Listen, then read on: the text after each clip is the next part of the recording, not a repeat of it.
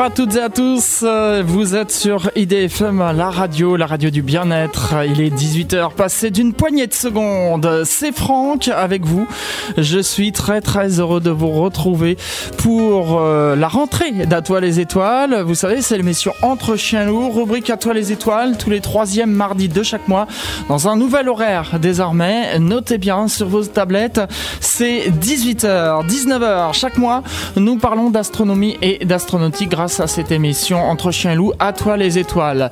Je suis très content euh, aujourd'hui puisque sachez qu'on fait la rentrée d'à toi les étoiles. On fait toujours euh, un mois plus tard puisque durant l'été c'est la formule de l'été où euh, à toi les étoiles se délocalise et va découvrir des, structures à l'extérieur. Et doublement content puisque bah, c'est le retour de l'émission en direct. Ça faisait longtemps, hein. bah oui, puisqu'il y a eu les différents confinements et puis des petits soucis au niveau de la radio. Bon, ça, on n'en parle plus, c'est le passé, mais on peut reprendre les émissions en direct. Et aujourd'hui, dans cette émission de ce mois d'octobre 2021, eh bien, on va parler d'un grand homme, un grand vulgarisateur de l'astronomie populaire. Euh, j'ai nommé Pierre Bourges. Et pour en parler avec nous, eh bien, j'ai Philippe Morel. Philippe Morel, bonjour. Oui, bonjour Franck. Vous êtes président de l'association Astro Club de France. Astro Club de France, voilà. Tout d'abord, bah merci d'être euh, avec nous. Hein. Euh, je n'ai pas compté, mais ça fait quand même euh, plusieurs fois que vous participez à oui, cette plusieurs émission. Fois et toujours avec grand plaisir. Merci beaucoup. Alors, avant de, de parler de Pierre Bourges, parlez-nous un peu tout d'abord de votre association Astro Club de France. Présentez-la un peu pour nos auditeurs. Bah, C'est-à-dire que l'Astro Club de France est une association que Pierre Bourges avait fondée dans une première vie de 1984 à 1995 c'est une revue qui a publié la revue Astrociel en son temps, euh, donc une association qui a disparu faute de bras, on va dire, et que après la disparition de Pierre Bourges en 2013, on a pensé que c'était intéressant de la refonder uniquement pour euh, bah, que, que, la communauté se souvienne que Pierre Bourges existait premièrement, et deuxièmement pour tenter modestement de poursuivre un petit peu son œuvre, un petit peu dans le même esprit.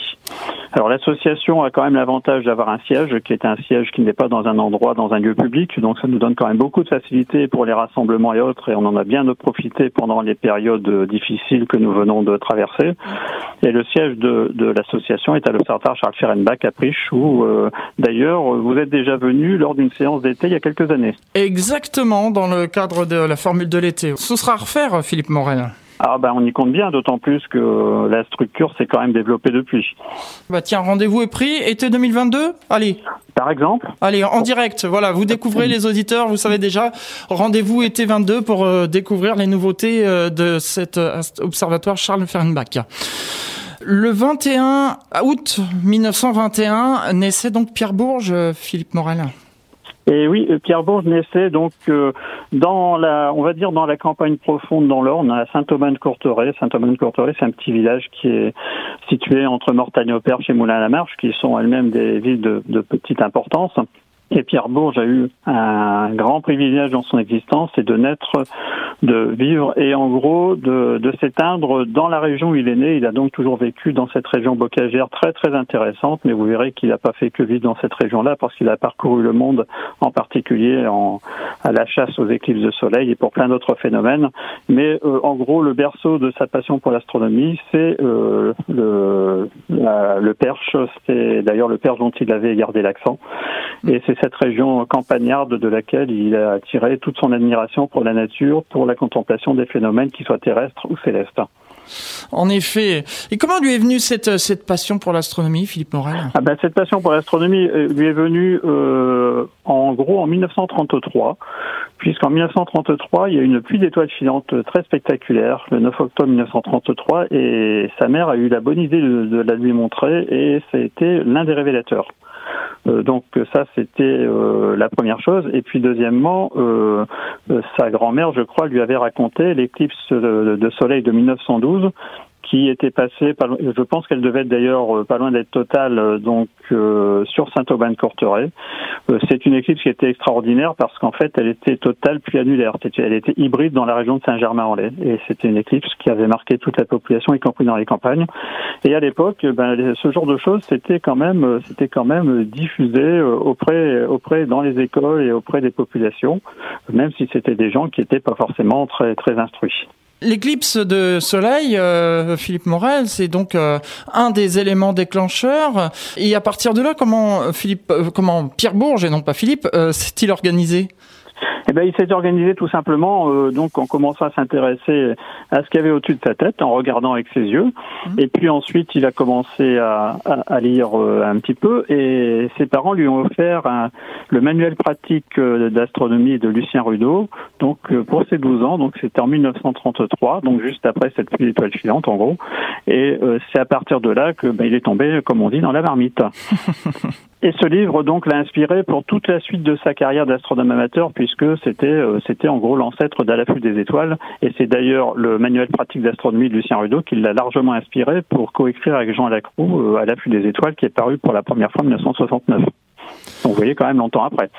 En effet, oui, euh, Philippe Morel, on voit donc ce, début de passion, mais euh, comment a-t-il fait pour apprendre tout ça? Il a dévoré les bouquins, il a... Il a dévoré les livres, et puis euh, il était très habile de ses mains. Hein. donc, donc sorti du donc du certificat d'études, il a été embauché chez un horloger à Moulins-la-Marche, donc le village qui était situé à une petite dizaine de kilomètres de Saint-Aubin-de-Courtereuil, et donc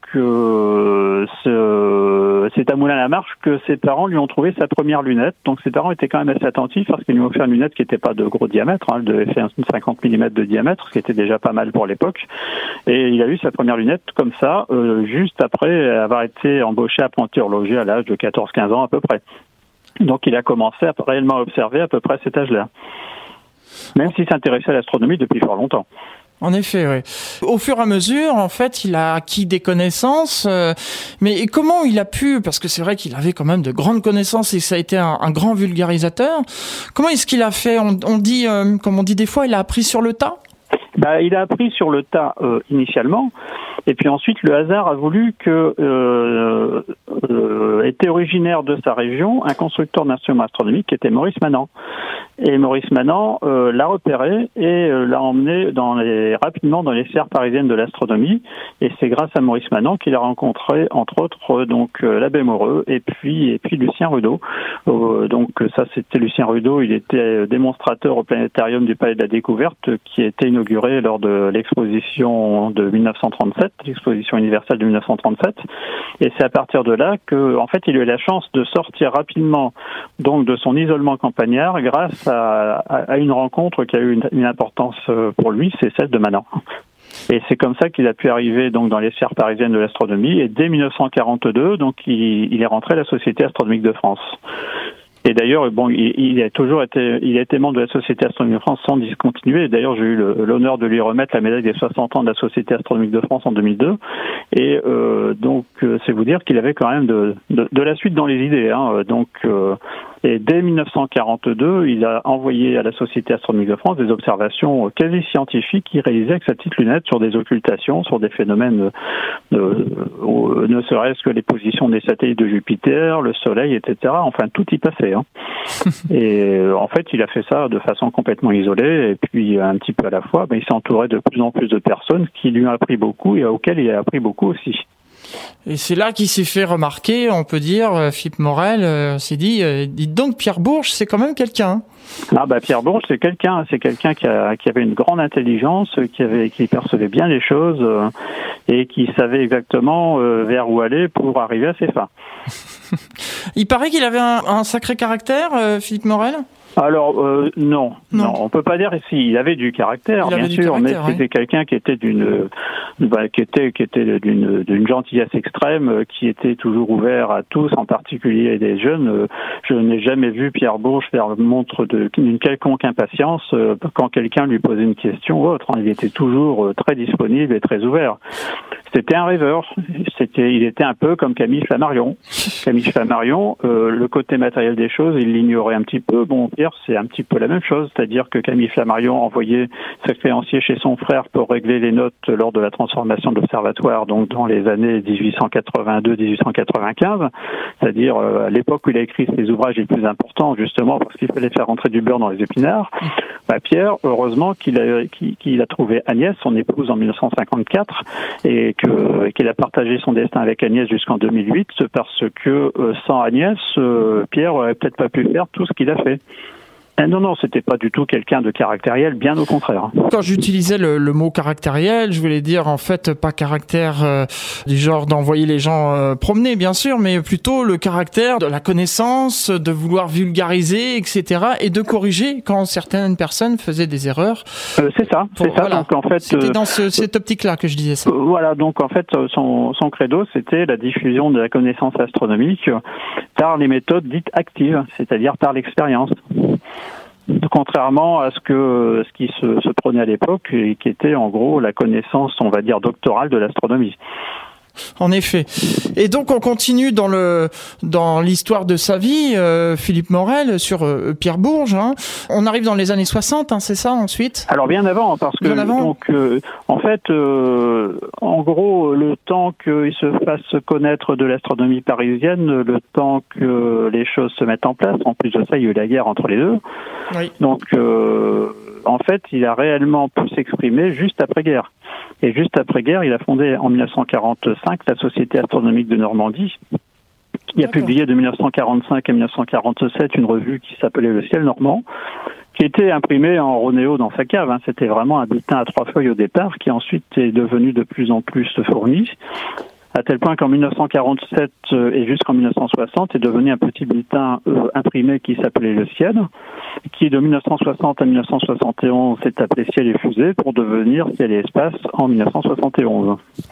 Il a été le fondateur. Hein. Donc il était le fondateur de la revue Ciel et Espace, euh, précédé de, de en gros de la même chose avec des importances beaucoup moindres, puisque c'est une revue qui était régionale euh, initialement, qui est devenue plus que régionale donc à partir de 1947 et qui est devenue nationale à partir de 71. Euh, donc tout ceci a pris un peu plus de 30 ans. Ah oui, quand même. Ouais. ouais enfin c'est vrai qu'il faut se faire une renommée ensuite. Et voilà. Et, et l'association, enfin donc la, société astronomie de Normandie est devenue au, fil des années l'Association française d'astronomie, dont il était aussi le fondateur que l'on connaît bien aujourd'hui d'ailleurs. Et donc euh, Philippe Morel, c'est là donc j'avais été un petit peu trop vite qu'on arrive donc dans les années 60. Alors oui, alors dans les années 60, euh, donc même avant, hein, il a eu quand même l'occasion de faire pas mal de choses dans les années 50. Hein, son mmh. premier observatoire, euh, donc il date de 1956 et il l'avait installé euh, sur le toit de la ferme de ses parents. Ah oui. Donc, donc il avait construit une coupole de 3,40 m de diamètre sous laquelle il a placé dans un premier temps un télescope de 257 mm de diamètre, qui était déjà énorme pour l'époque pour un amateur. Et puis euh, après, ce télescope, il l'a remplacé par un télescope de 400 mm ouvert à 3, dont l'optique avait été taillée par le Suisse Scher, qui était un opticien suisse, et il l'avait monté sur une monture allemande qu'il avait réalisée en récupérant un moyeu de roue de char euh, Tigre donc de, de l'armée allemande récupéré euh, donc sur les, les, dégâts de la bataille de Normandie parce qu'en fait euh, il était l'un des premiers à mis au courant du débarquement et juste après le débarquement il a été en gros faire le plein de tout ce qui a rempli sa cave pendant des décennies avec lequel il faisait des montages et autres. Hein. C'était incroyable, il y avait des périscopes et autres, du matériel militaire, il en avait récupéré beaucoup beaucoup à suite à la bataille de Normandie. Hein.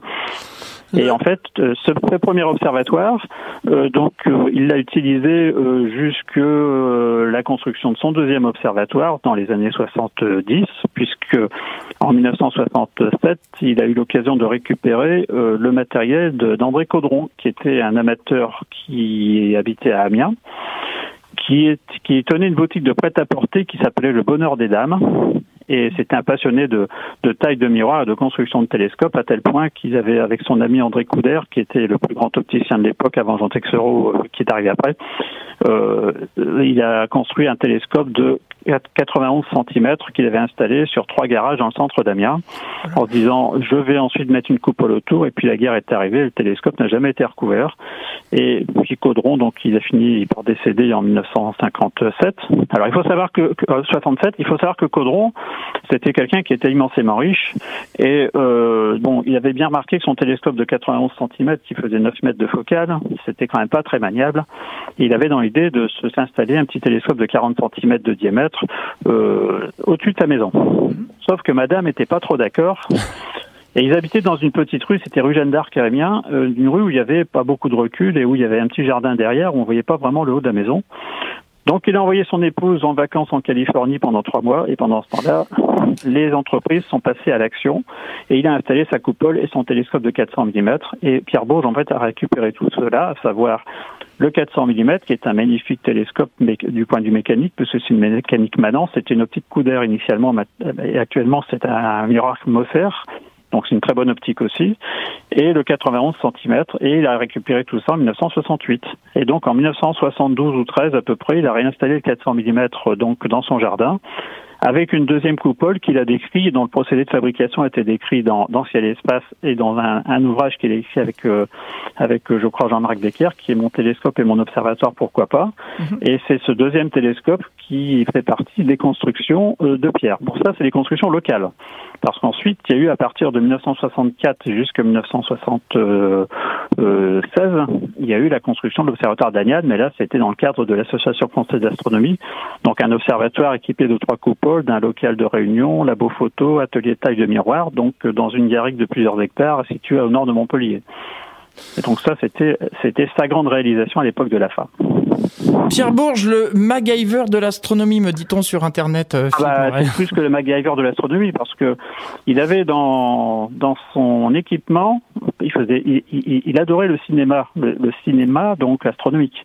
Il est le premier à avoir filmé une éclipse totale de lune, c'était l'éclipse du 19 novembre 75. Et il est aussi l'un des premiers amateurs, et certainement le premier en France, à avoir fait du film de protubérance solaire. Ah et pour filmer ces protubérances solaires, il avait récupéré la caméra numéro 2 de chez Patek, qui est une pièce de collection qu'il a complètement euh, transformé de façon à mettre un obturateur euh, avec intervallomètre et pour équiper donc cette caméra de, du film TP2415 euh, à la place des donc du film d'origine qu'elle pouvait contenir. Donc il avait même il a même conçu et réalisé une machine à développer les films ah. à partir de tuyaux de PVC, à partir de moteurs d'entraînement qui trouvaient à droite et à gauche dans des machines à laver ou autres. Enfin, c'était c'était incroyable. Hein. En effet, Philippe Morel. On va s'interrompre quelques instants. Euh, Philippe Morel, je rappelle que vous êtes président d'Astro Club de France. On va écouter un petit peu de musique avec Michel Paul Naref et son titre euh, Radio et on se retrouve juste après pour la suite de cette émission à toi les étoiles. On parle de Pierre Bourges aujourd'hui. À tout de suite.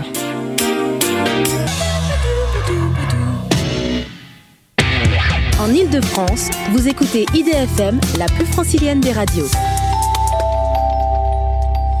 Et c'est l'émission Entre Chiens Loups, rubrique à toi les étoiles, comme tous les troisièmes mardis de chaque mois. 18h, 19h, c'est le nouvel horaire. Passez le message à vos voisins. Philippe Morel est mon invité aujourd'hui dans cette émission.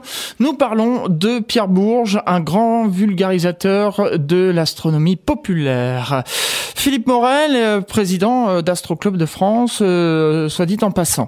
Euh, Philippe Morel, on continue donc euh, à feuilleter le grand livre de la vie de Pierre Bourges. Pierre Bourges aussi a organisé des grands rassemblements euh, astronomiques. Et oui, en fait, Pierre Bourges est le premier à avoir organisé un grand rassemblement astronomique en France. C'était en septembre 1979 sur le site de l'Observatoire de Nancy. Et c'était un rassemblement, il y a eu à peu près 700 participants. Euh, c'était un rassemblement sur le modèle des Star Parties américaines, hein, donc euh, comme maintenant il y en a d'autres, hein, comme les rencontres euh, astronomiques du printemps ou, ou d'autres. Hein, euh, et, et Pierre Bourges a été l'initiateur de ce type de rassemblement en France. Ensuite, il en a donc co-organisé un second, c'était à Villeneuve-les-Avignon en 1981. Et puis plus modestement, à partir de 1986 et jusqu'en 2001, tous les étés, il organisait un, séjour de deux semaines, donc dans un gîte qui était au col de la Chavade en Ardèche, où on, se rassemblait pour observer ensemble, pour échanger. Et euh, en fait, euh, à partir de 2001, euh, il a fallu émigrer parce que le gîte était très peu entretenu et c'était devenu quelque chose de relativement invivable. Et c'est à partir de 2001, je crois que le, donc le rassemblement de la Chavade a émigré là où il, se, il est encore organisé aujourd'hui, donc à la ferme du Casage à Égalaille, donc c'est dans la Drôme, dans un site qui est beaucoup plus confortable, où il y a autant de facilité pour s'installer et où surtout il n'y a pas une route qui passe juste devant, parce que c'est un peu le problème à Chavat, c'est qu'il y avait une nationale qui passait près du site, où il y avait un peu de trafic, y compris à 2-3 heures du matin.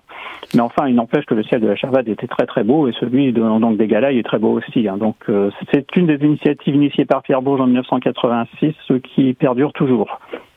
Alors ensuite, il y avait les, rassemblements de la Pentecôte. Alors ça, c'était de grands moments, parce que c'est les rassemblements de la Pentecôte de 1978 à 1992. Et eh bien, ils se tenaient chez Pierre Bourges à Saint-Aubin-de-Courtoré, donc euh, dans le, le terrain qu'il y avait autour de sa maison. C'est une zone de campagne, donc il empruntait le champ du voisin. Il montait une grande tente qui servait de salle de conférence. Et puis par rapport à la restauration, c'était les copines d'Agnès qui se chargeaient de tout ça, et Agnès aussi évidemment. Donc il y avait Jeanne Bourrin, une de, leurs voisines. Il y avait donc Madeleine Voisin, qui était la maman d'Éric Voisin, qui est l'actuelle trésorier de l'Astro Club de France. Euh, Christiane Blanchard, une de nos copines aussi. Enfin, toutes s'y mettaient et c'était vraiment très très sympa. Il a fallu que ça s'arrête en 92 parce que ça avait pris tellement d'importance que ben, manifestement ça ne pouvait plus logistiquement s'organiser là. Et donc de 1992 à 2006, euh, Pierre a eu l'occasion d'ouvrir avec euh, la coopération donc euh, d'un du propriétaire d'une ferme école donc à côté de Mortagne, à la ferme des Gaillons, donc un site qui était dédié à l'astronomie où il y avait un petit planétarium, où il y avait une salle d'exposition, une petite salle de conférence, un parcours du système solaire et surtout il y avait des possibilités d'hébergement sur place il n'y avait pas donc euh, autour de chez nous, on pouvait camper évidemment, mais euh, il n'y avait pas d'hébergement en dur. Mais là au Gaillon, il y avait ce qu'il fallait, y compris pour la restauration. Donc ça, c'était vraiment, on va dire, un compromis idéal. Sauf que la ferme en question a été vendue en 2006 et que le nouveau propriétaire a dit, vous savez, l'astronomie, ça m'intéresse pas trop. Donc Pierre a émigré à ce moment-là à Saint-Langis-les-Mortagnes, donc euh, dans un, un, une structure qui s'appelle le Vieux Moulin. Et c'était une structure municipale où il a organisé un petit musée avec ses souvenirs, euh, ses, caméras, ses anciens montages et tout ce qui s'ensuit, ses vieux coronographes. C'était d'ailleurs très très bien fait. Et là, pendant six ans, le rassemblement s'est tenu à Saint-Langy-les-Mortagnes. Et puis ensuite, évidemment, euh, c'est pareil, ça n'a pas été pérenne parce que la municipalité de Saint-Langy a décidé de transformer le site. Je ne sais pas s'il était vendu ou transformé. En tout cas, actuellement, c'est un gîte rural. Et depuis la disparition de Pierre, euh, donc euh, le rassemblement qui a pris le nom d'Euroastro, il se, il se déroule en gros tous les ans, sauf problème de Covid, donc à Liré. Donc Liré, c'est un peu plus vers le sud et ça a été repris par un des fidèles de donc des rassemblements de la Pentecôte, une association qui était qui a bien soutenu Pierre à l'époque dans les dernières années. Et puis ensuite, il y a eu les deux rassemblements franco-belges, les rassemblements de Redu, en 1987, qui pour le coup prenait déjà le nom de Roastro, et euh, en 88, il y a eu une deuxième édition, c'était à Sedan. Bon, puis ensuite, euh, ça s'est plus refait parce que, ben, faute de bras, c'est toujours pareil. Hein, c'est tout ça, ça fonctionnait sur des, de la bonne volonté de bénévoles, donc il fallait les réunir. Et quand on avait plusieurs projets ensemble, on pouvait pas tout faire à la fois. Donc, vous voyez qu'il y a quand même une activité de diffusion par les rassemblements qui a quand même été très importante. Et, évidemment, Pierre se rendait aussi dans d'autres rassemblements. Je, me souviens qu'on l'avait reçu aux rencontres astrociales à Valdrome en 2006 et c'était une année particulièrement faste puisque en même temps que lui, on avait reçu euh, Charles Ferenbach et puis Odin Donc c'était quand même trois très grands noms qui ont été réunis au même endroit et il fallait quand même les réunir parce que pour monter jusqu'à Valdrome, euh, c'était quand même pas forcément évident pour des personnes qui avaient de l'âge, en particulier pour Charles Ferenbach qui à l'époque devait avoir 92 ans. Euh, dites-moi, euh, Philippe Morel, quand vous me décrivez tout ce que faisait Pierre Bourges, il dormait beaucoup? Ah oui, alors là, je, ah peux, vous dire qu'il dormait beaucoup. Moi, j'ai un souvenir ému.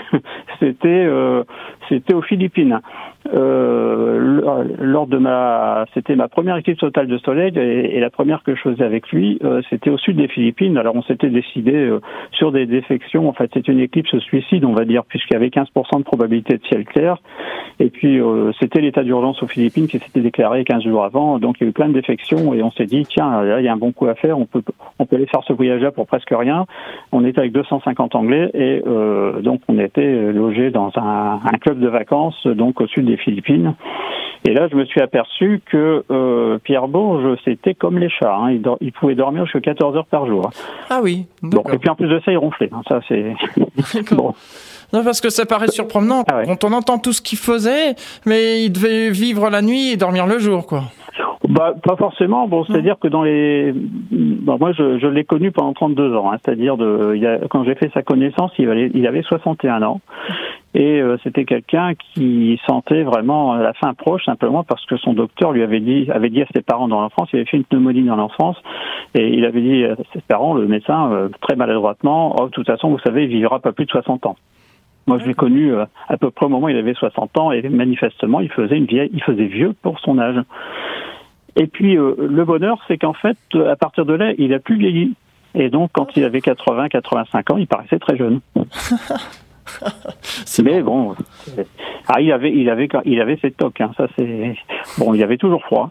Ouais. Euh, autre souvenir des Philippines, on revient d'éclipse qu'on a réussi à voir par miracle. Donc, euh, vous savez, le, au sud des Philippines, c'est le climat équatorial, hein, donc mm. il fait, c'est une chaleur humide, il fait 35-40 degrés en pleine journée, et donc on était ramené, euh, on avait été placé sur une île qui était placée au sud donc du golfe de Davao parce que là on était sûr qu'on serait pas canardé par la guérilla.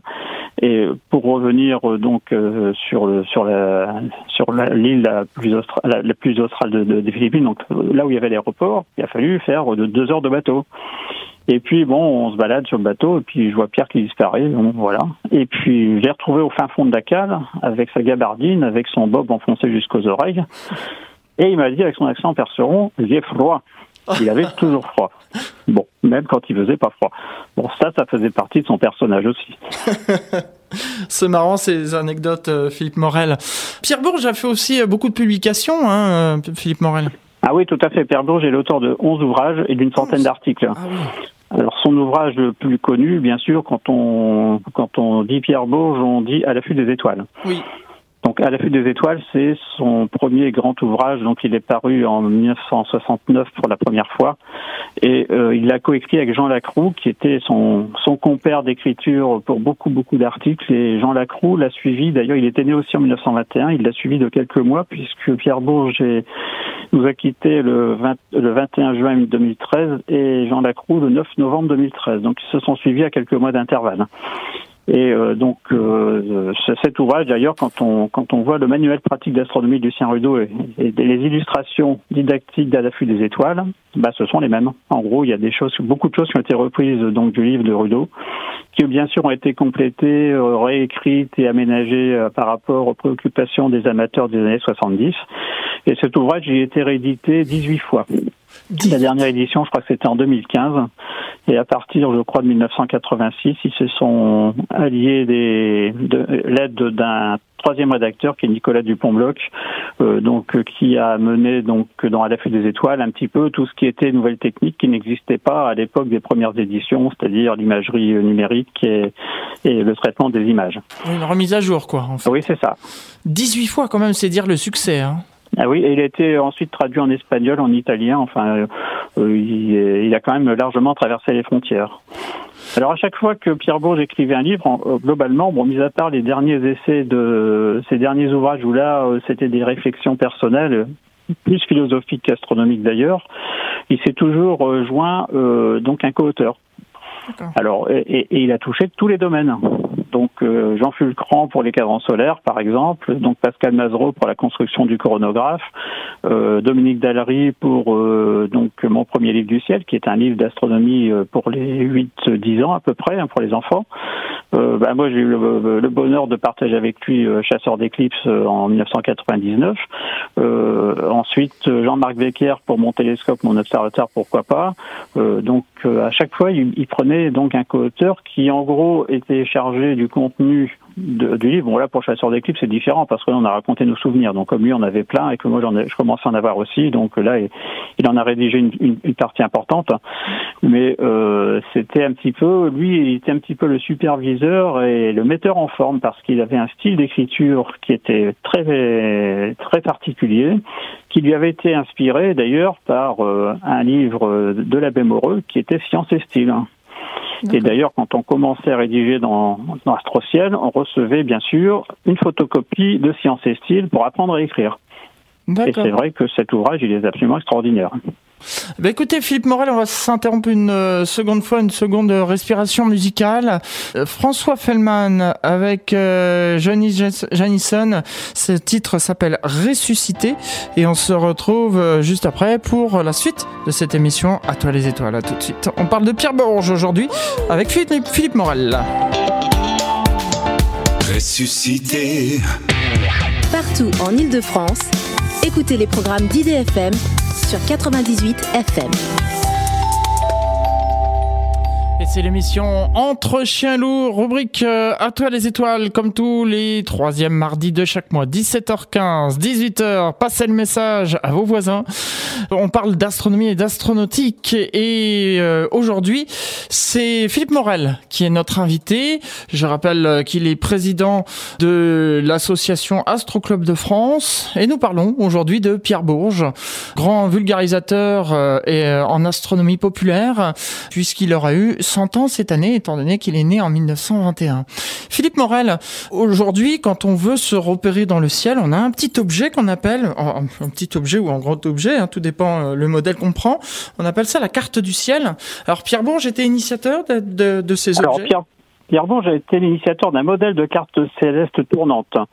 Donc, il s'est appelé le mini-ciel, mais il n'est pas l'inventeur du mini-ciel. D'accord. Bon, le premier à avoir amené en France euh, la carte céleste tournante, c'est Camille Flammarion qui l'a fait dessiner à Léon Fenet. Et ça, ça date d'environ 1883-84. Cela dit, euh, la carte céleste tournante existait bien avant. Moi, le- l'exemplaire le plus ancien que j'ai vu d'une carte céleste tournante, c'est dans une commanderie, donc sur l'île de Romeu au Danemark, une commanderie du XVIIIe siècle où, où- où au mur il y avait euh, donc euh, affiché en décoration une carte céleste tournante, exactement du même modèle, bon sauf que c'était avec le graphisme du XVIIIe siècle. En fait, la carte céleste tournante est apparue à peu près au moment où l'astrolabe a disparu, parce que c'est à peu près le même principe.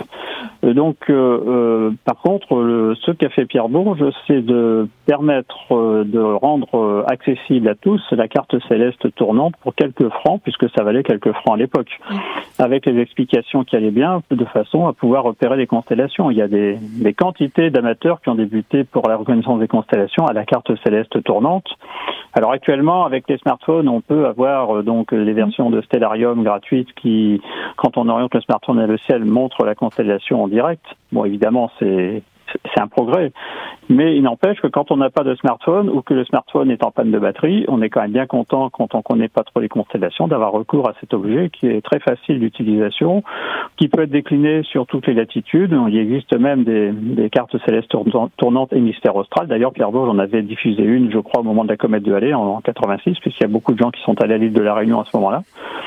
Et puis à côté des cartes célestes tournantes, euh, il avait aussi fait euh, d'autres choses. hein. Pour les écoles, il avait euh, diffusé le géorama, qui est un système qui permet de d'expliquer le mécanisme des éclipses.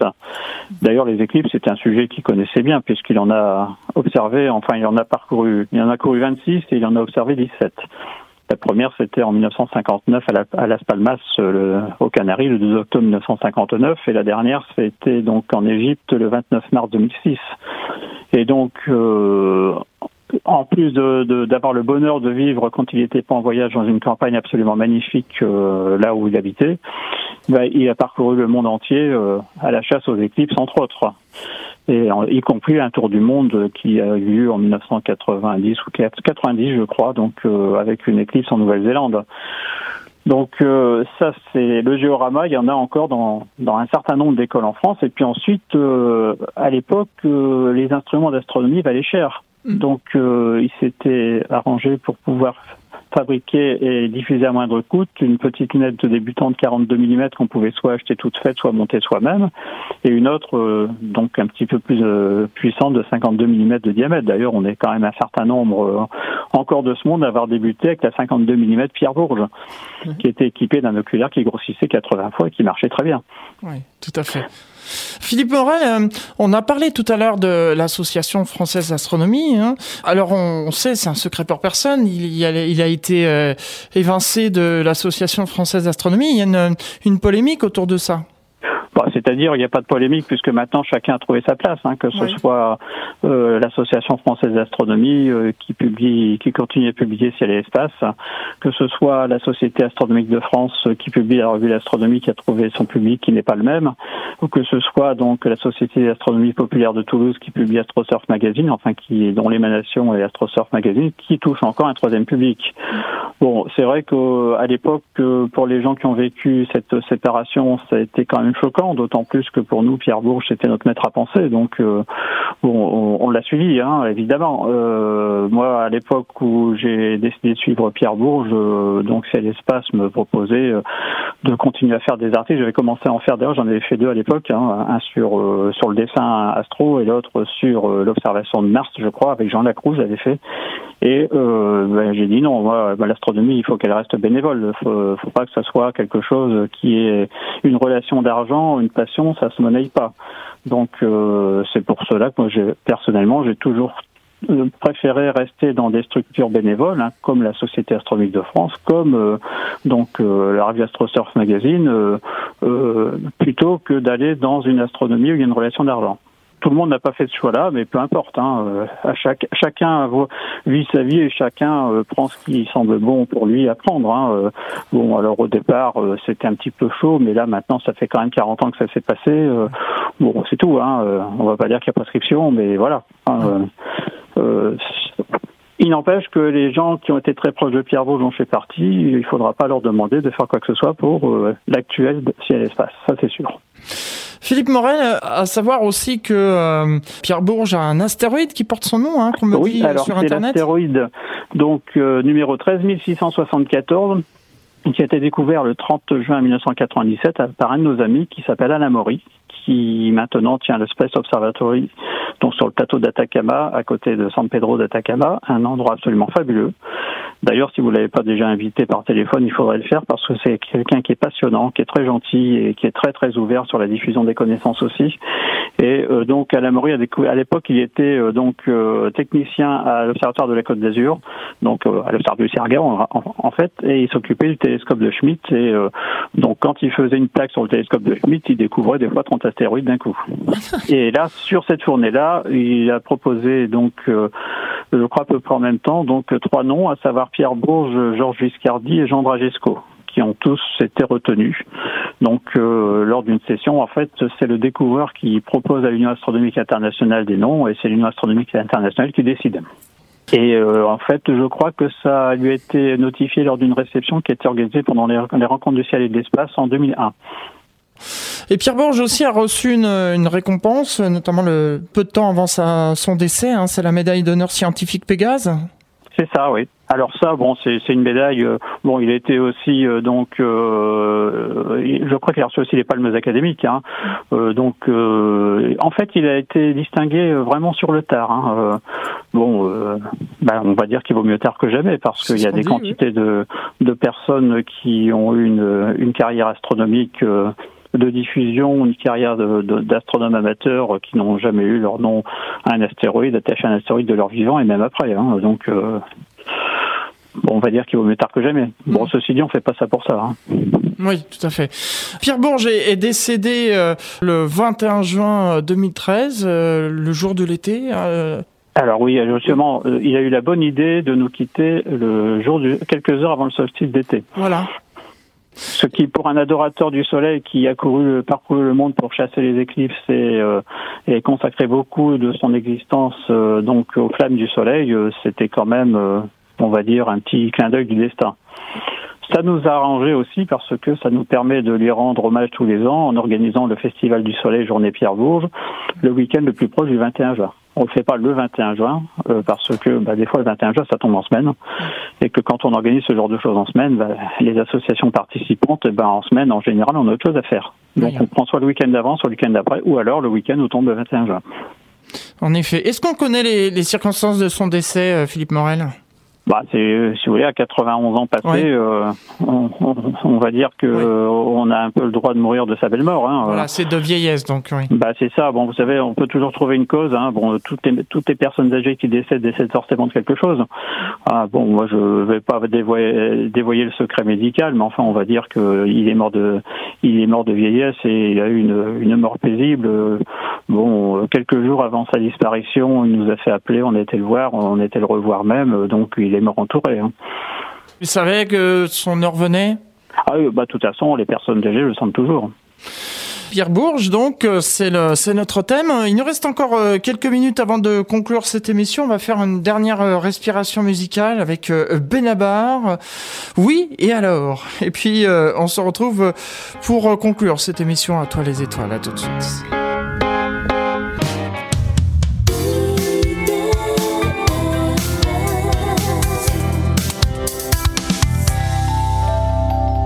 Dernière partie de cette émission Entre chiens lourds, rubrique À toi les étoiles.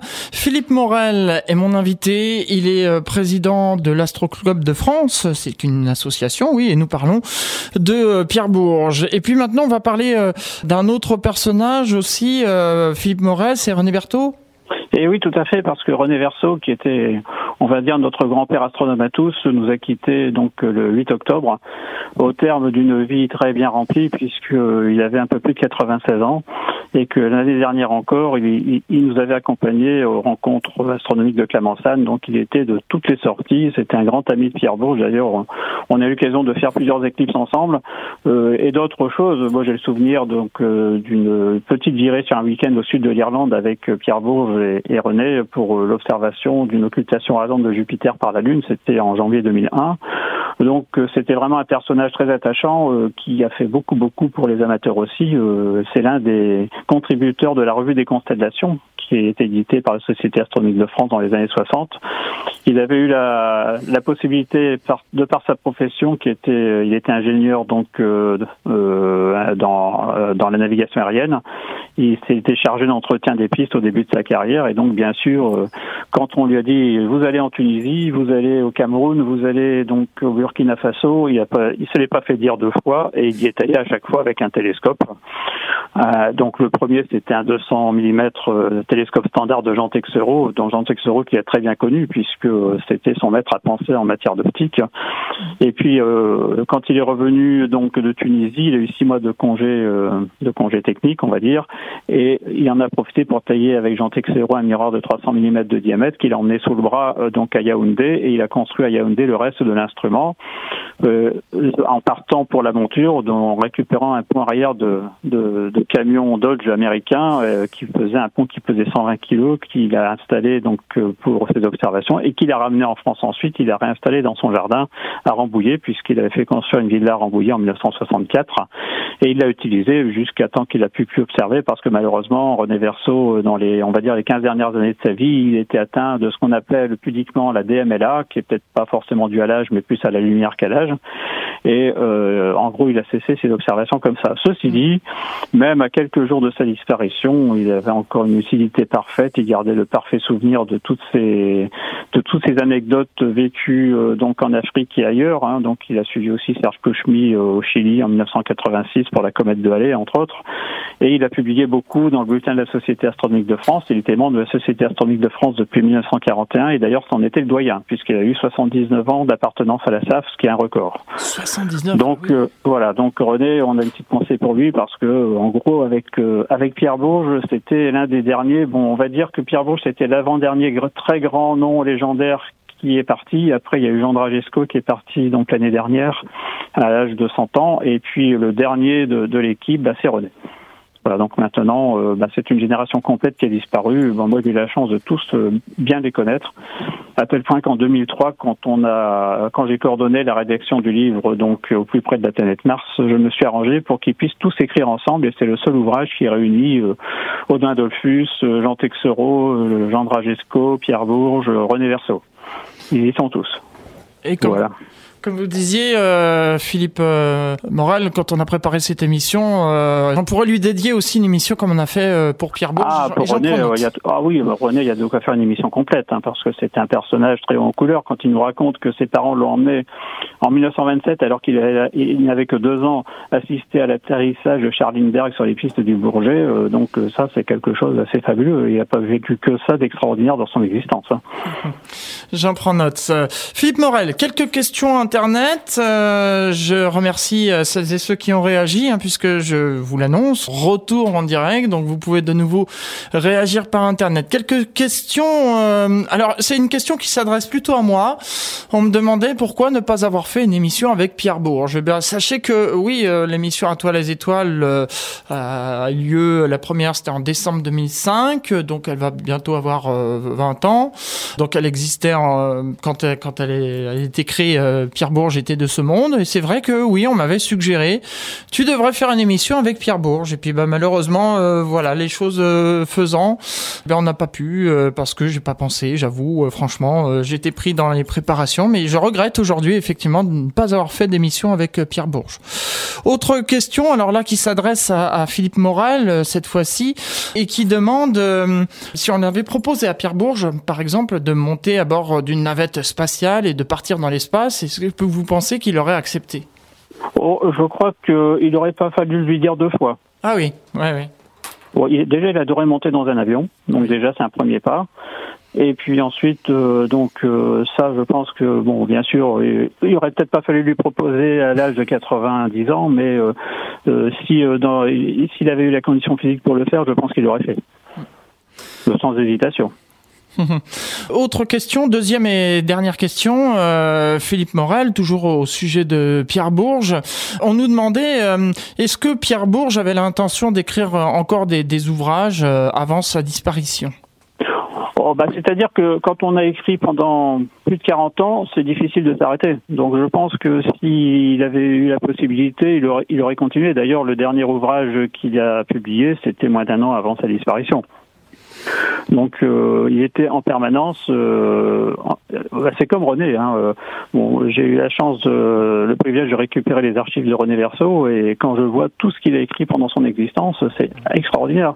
Ces gens-là, ils allaient jusqu'à euh, garder une copie manuscrite des réponses qu'ils envoyaient à leurs correspondants.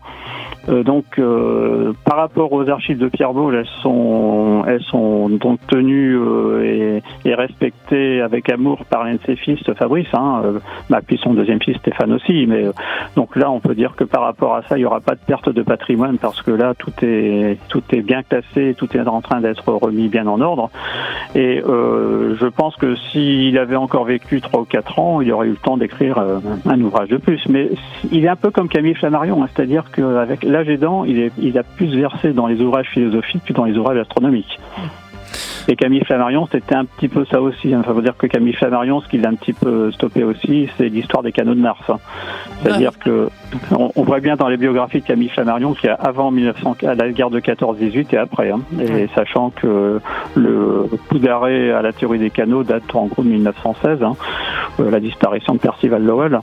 Euh, donc, euh, bon, pour Pierre Bourges, bon, il n'y a pas eu ce coup de massue, le coup de massue qui a reçu Pierre Bourges en 1981 quand il était évincé de la FA, où là, quand même, il a fallu qu'il qu'il qu accuse le coup, mais euh, c'était pas du tout, euh, on va dire, un fiasco astronomique comme celui de Camille Flammarion avec les canaux de Mars. Ouais. Ça n'avait strictement rien à voir. Donc, euh, Merci. Merci. on peut dire que l'âge aidant, probablement, bah, nous, ce sera peut-être pareil. Si on continue à écrire euh, à son âge, peut-être qu'on versera plus dans la philosophie que dans la pratique de l'astronomie. Hein. En effet. Merci, Philippe Morel. Je suis obligé de vous couper parce qu'on arrive au terme de cette émission. Merci beaucoup pour votre participation. Hein. Je rappelle que vous êtes président de l'Astro Club de France. Donc on prend rendez-vous en été 2022. On se retrouvera sur l'observatoire Charles Fehrenbach pour découvrir les nouveautés. Et puis juste avant de terminer, sachez que en décembre, ce sera la 200e émission d'Atoile les étoiles. 200 déjà. Ouais. Donc on vous propose une émission spéciale. Je vous en dis pas plus pour l'instant, mais notez ça sur vos tablettes. Sinon, on se retrouve eh bien le troisième euh, mardi du mois d'octobre pour euh, la prochaine émission. On parlera de ce fameux hélicoptère sur Mars. Et eh oui, je vous avais dit qu'on attendait qu'on allait le laisser travailler un peu pour avoir des informations. Donc soyez au rendez-vous. Ce sera le mois prochain. Merci Philippe Morel. Merci Franck. Merci à tous les auditeurs. Au revoir. Au revoir.